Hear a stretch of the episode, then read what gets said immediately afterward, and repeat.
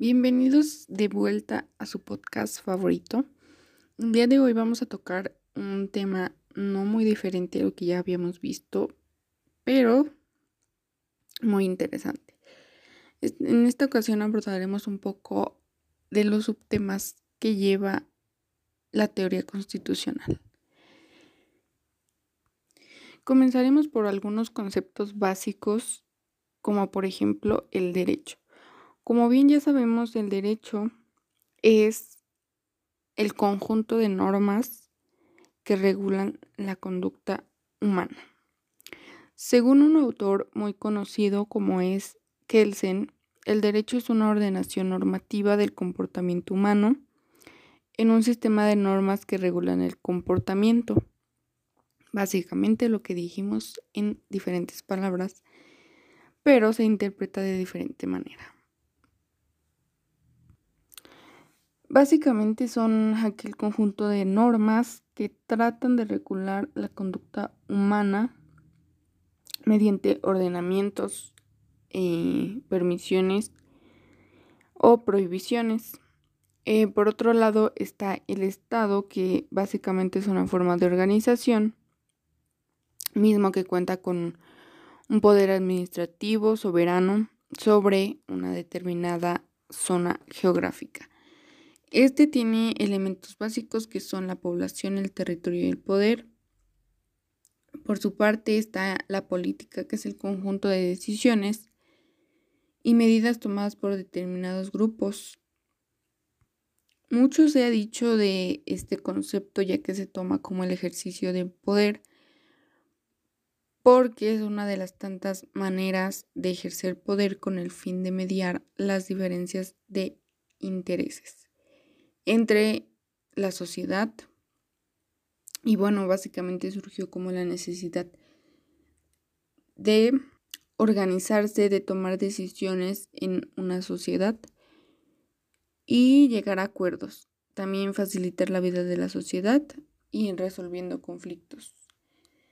Y como podremos observar, básicamente estos conceptos básicos van de la mano el uno con el otro para poder entender cada uno. Por otro lado tenemos a la Constitución. La Constitución básicamente es una norma jurídica, em, el ordenamiento jurídico de cualquier Estado.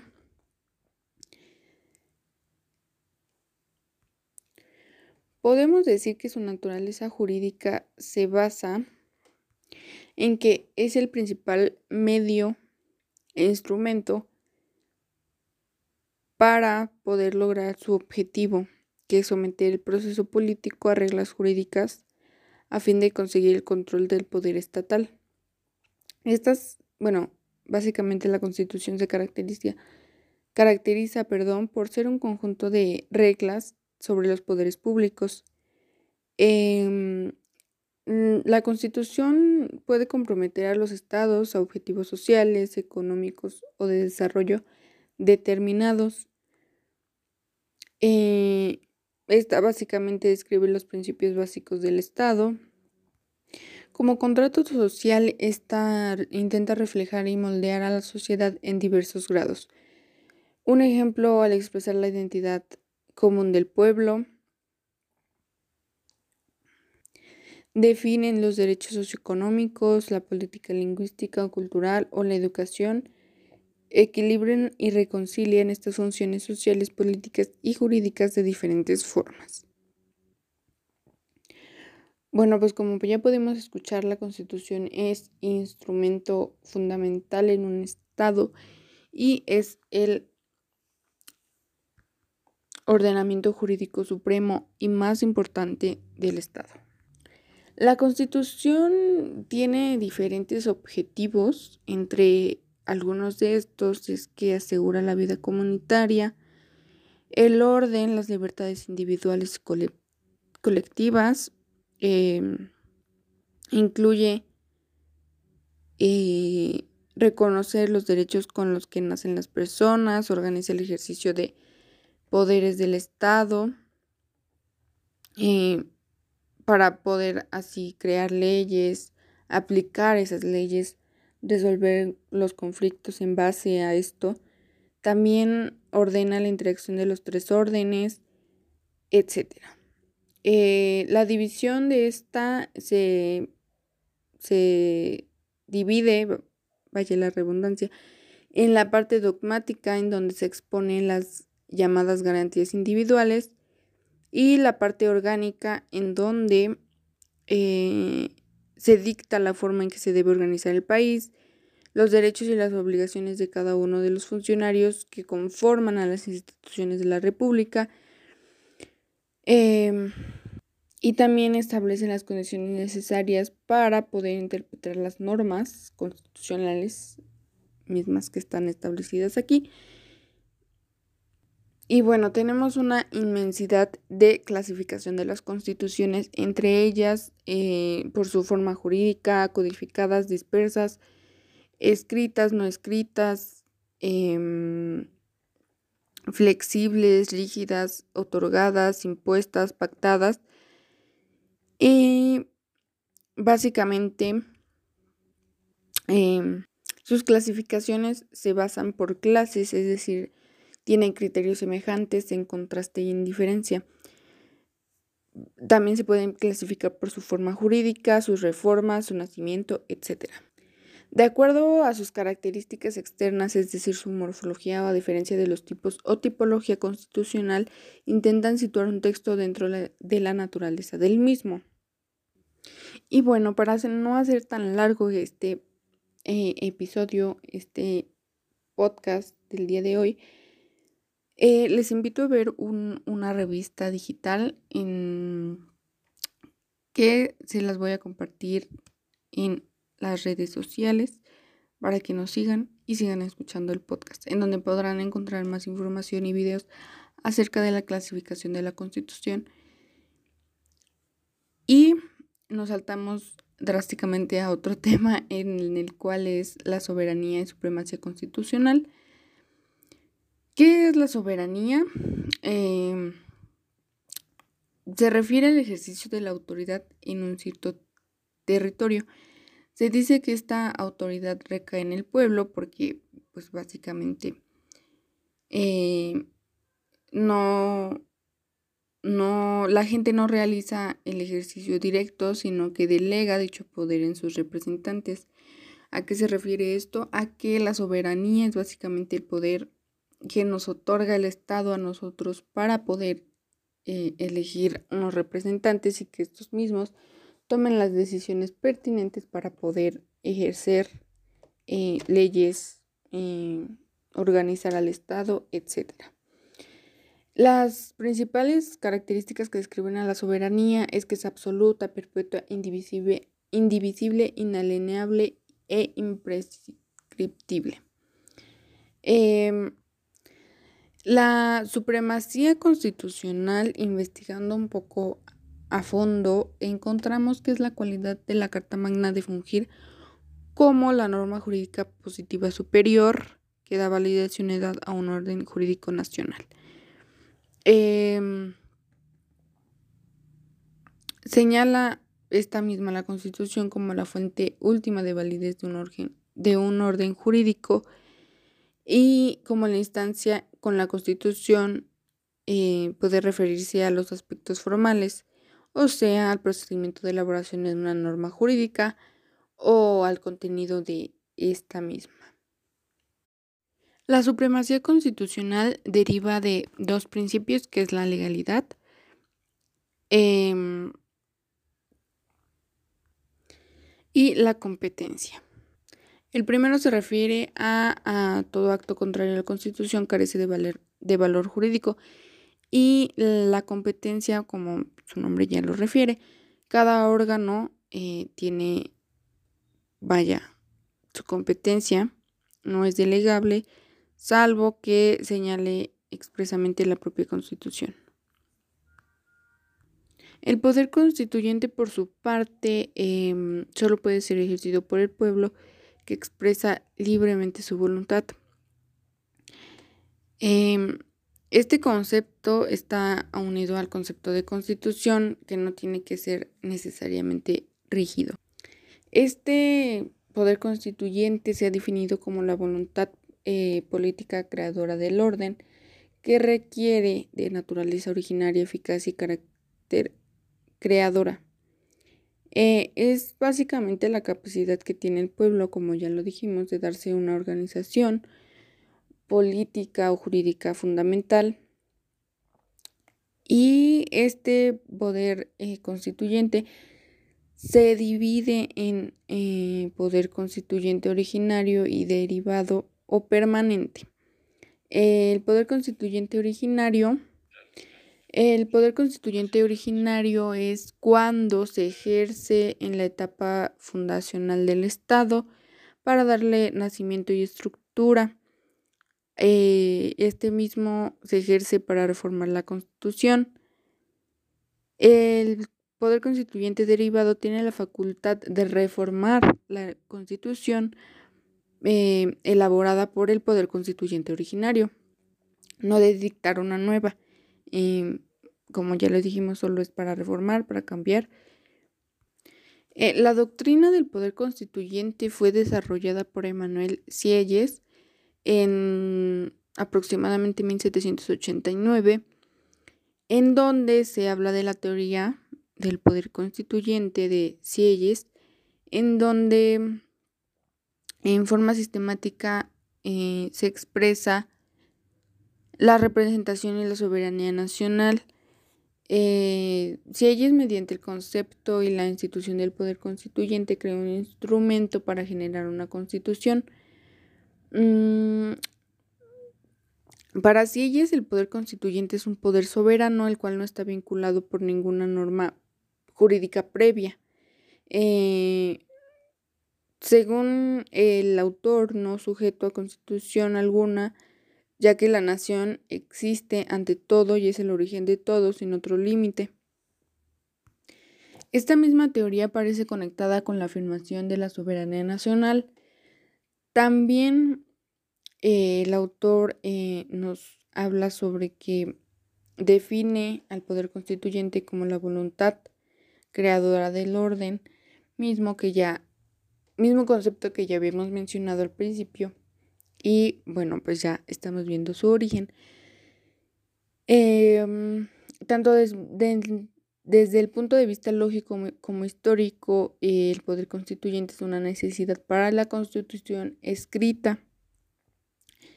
Eh, asimismo, la constitución podemos entender que no puede ser pensada racionalmente si no es a partir del poder constituyente.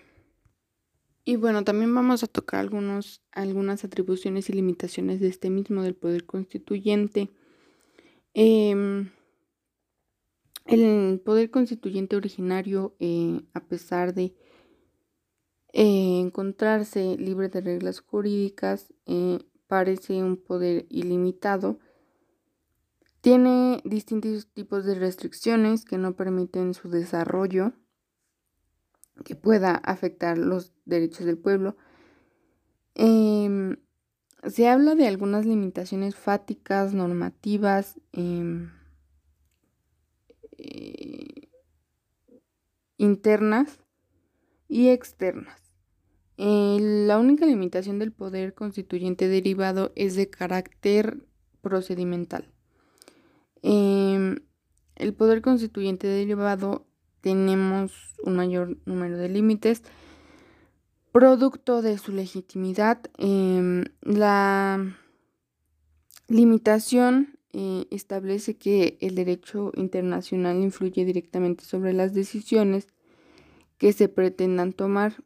Eh, nos referimos a la limitación normativa externa y la interna se encuentra regulada por los procedimientos eh, de cada estado. Eh, estableciendo la legitimidad activa y las provisiones para modificar el texto. También encontramos que para el poder constituyente originario existen límites formales que son las actividades de este poder y no puede ser, estar gobernadas por órganos o procedimientos de naturaleza jurídica. Algunos límites materiales que son agrupados en fácticos, que son factores sociales, políticos, religiosos, eh, mismos formados en un entorno eh, real de los sujetos que lo ejercen. Eh, de aquí también derivan ideológicos, conceptos, teorías, opiniones y creencias que integran em, una concepción filosófica acerca de la naturaleza, sociedad y el pensamiento. Eh, también se clasifica en axiológicos, que son básicamente las acciones, reacciones, conductas y actitudes éticas. El poder constituyente derivado también se divide en límites formales que su competencia alcanza em, únicamente en la reforma constitucional. Eh, y pues bueno, básicamente esos son los límites eh, formales a los que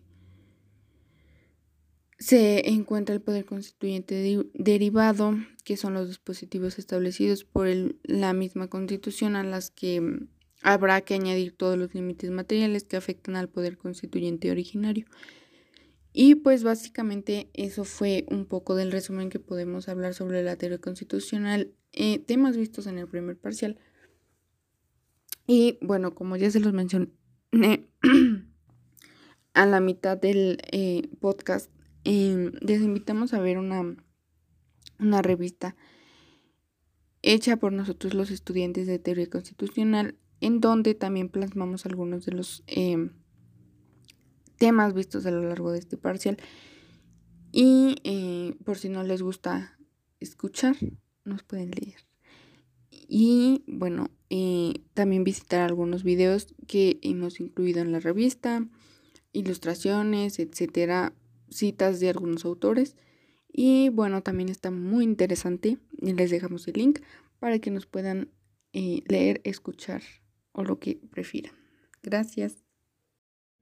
Bienvenidos a un episodio nuevo eh, de este podcast acerca de la teoría constitucional en donde abordaremos la segunda parte y última del semestre acerca de la materia eh, continuaremos con el tema de constitucionalismo.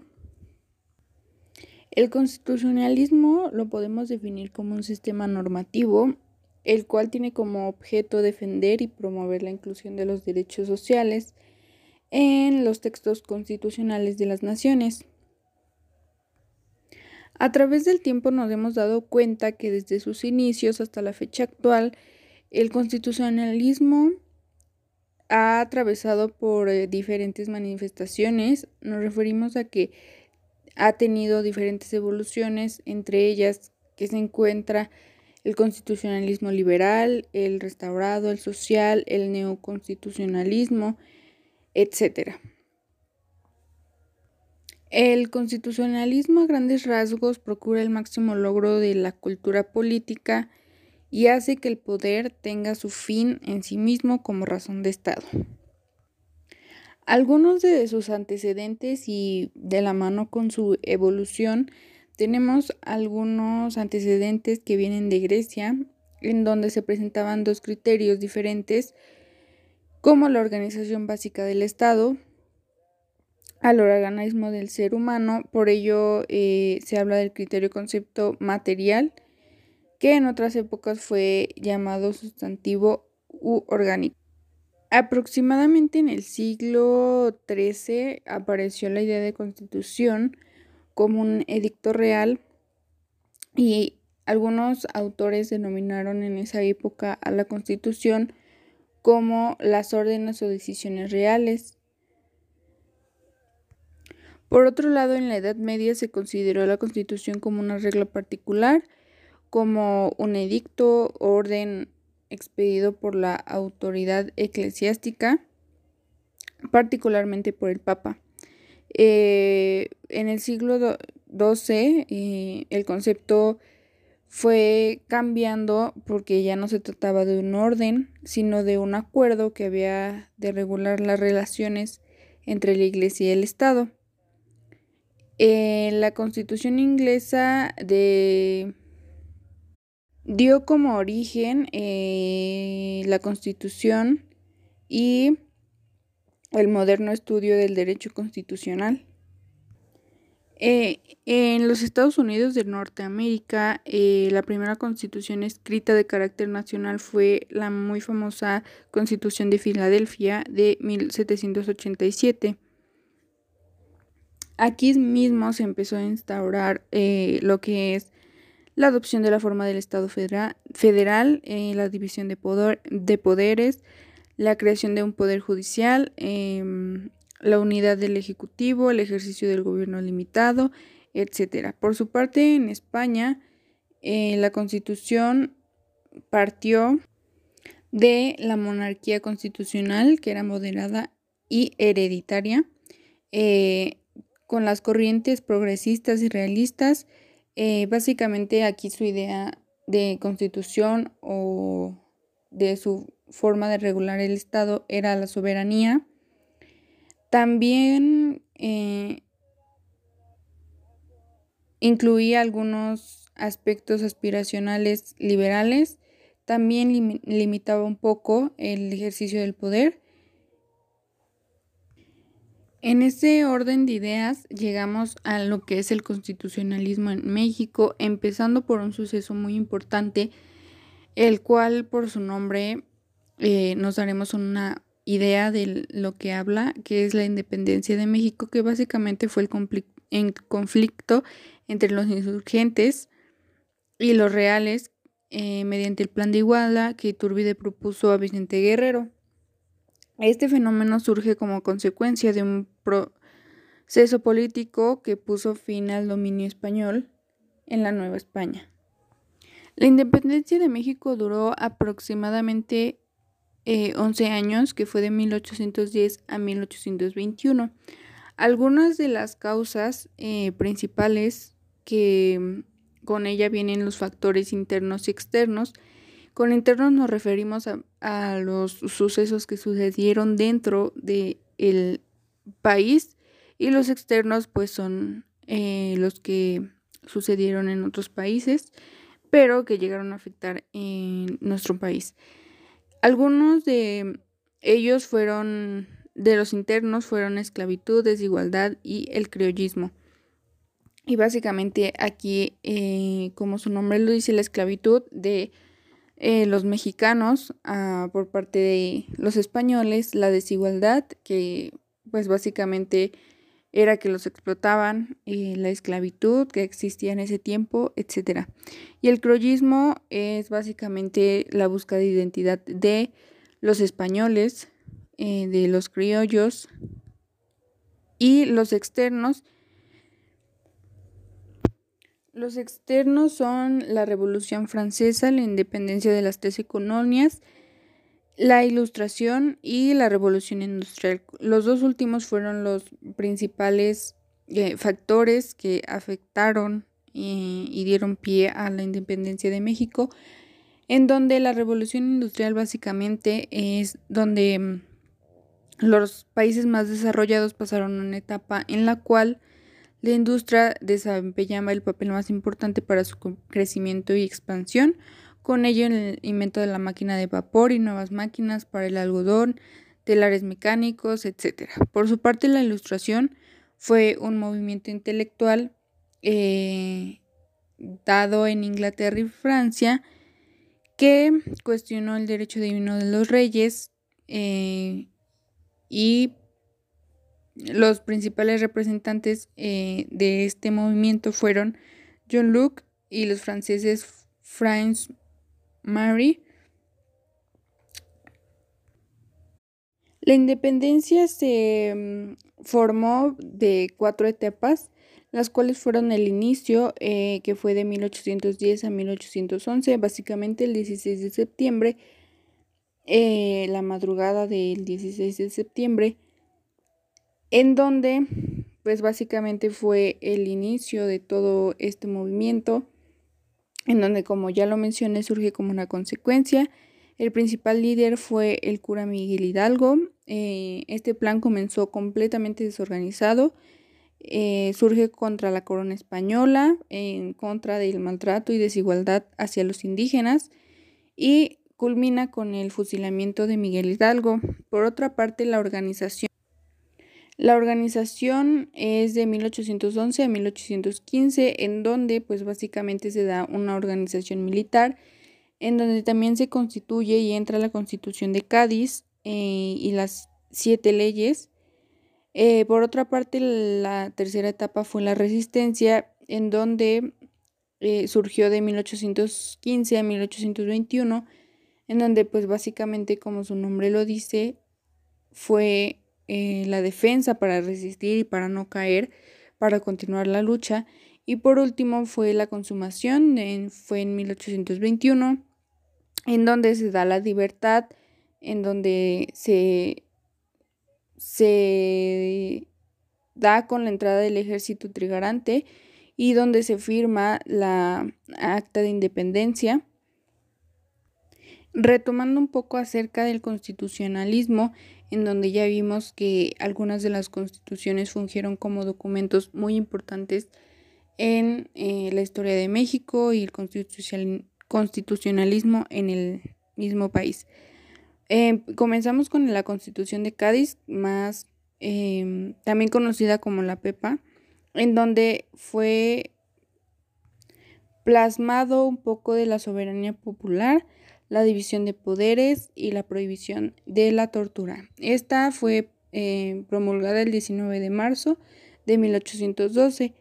La segunda fue la Constitución de Apatzingán de 1814, en donde se plasma eh, la división de poderes, los derechos humanos y también fue conocida como el Decreto Constitucional para la Libertad de la América Mexicana. Eh, por otra parte está las siete leyes, en donde básicamente se plasman un conjunto de leyes de rango, constitucional promulgadas el 30 de diciembre de 1836. Eh, le dieron forma a un régimen centralista, contrario al régimen federal establecido ya en la Constitución de 1824, en donde fue eh, básicamente la réplica o un poco de la Constitución de Cádiz y la Constitución de Apatzingán. Abundando un poco acerca de estas siete leyes, algunas de ellas establecían que podían ser considerados ciudadanos y tener derecho al voto.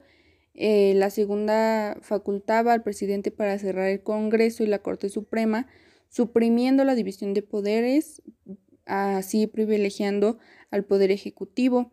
Otra establecía la conformación y las facultades del Congreso, algunas eh, el mecanismo de elección presidencial, eh, el modo de elección de los miembros de la Suprema Corte, em, alteraba la división territorial, eh, pasando a México de ser una república federal a ser una república de régimen centralista.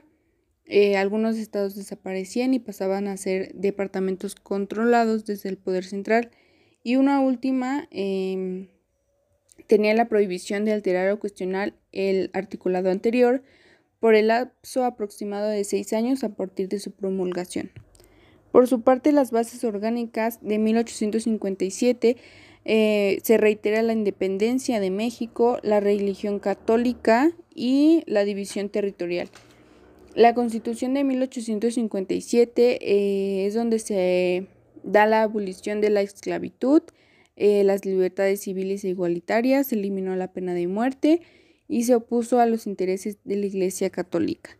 Y por último, la Constitución de, 1800, de 1917 perdón, es promulgada el 5 de febrero, febrero del mismo año, en donde se plasma alguno de lo que ya vimos en las constituciones anteriores, en donde eh, se establece el sistema federal, la separación de poderes, la no reelección, la división del poder legislativo, em, la comisión legislativa permanente, los derechos eh, constitucionales, las garantías individuales, etc.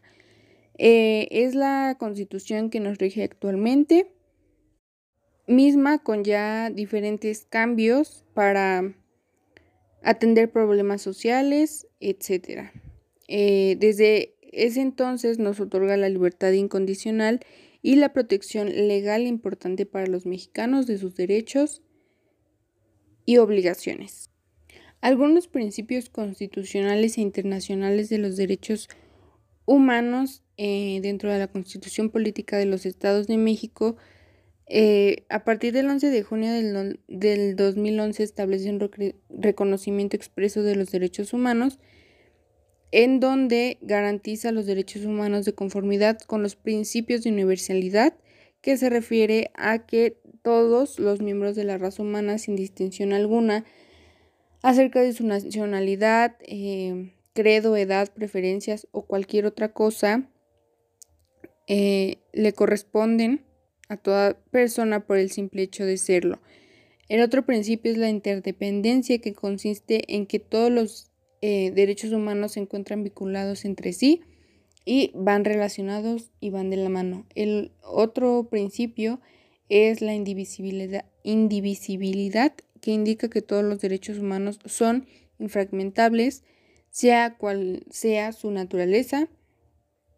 También el principio de progresividad que establece la obligación del Estado de generar eh, en cada momento histórico una mayor y mejor protección a la garantía de los derechos humanos, eh, de tal forma que siempre estén en constante evolución y bajo ninguna justificación en retroceso.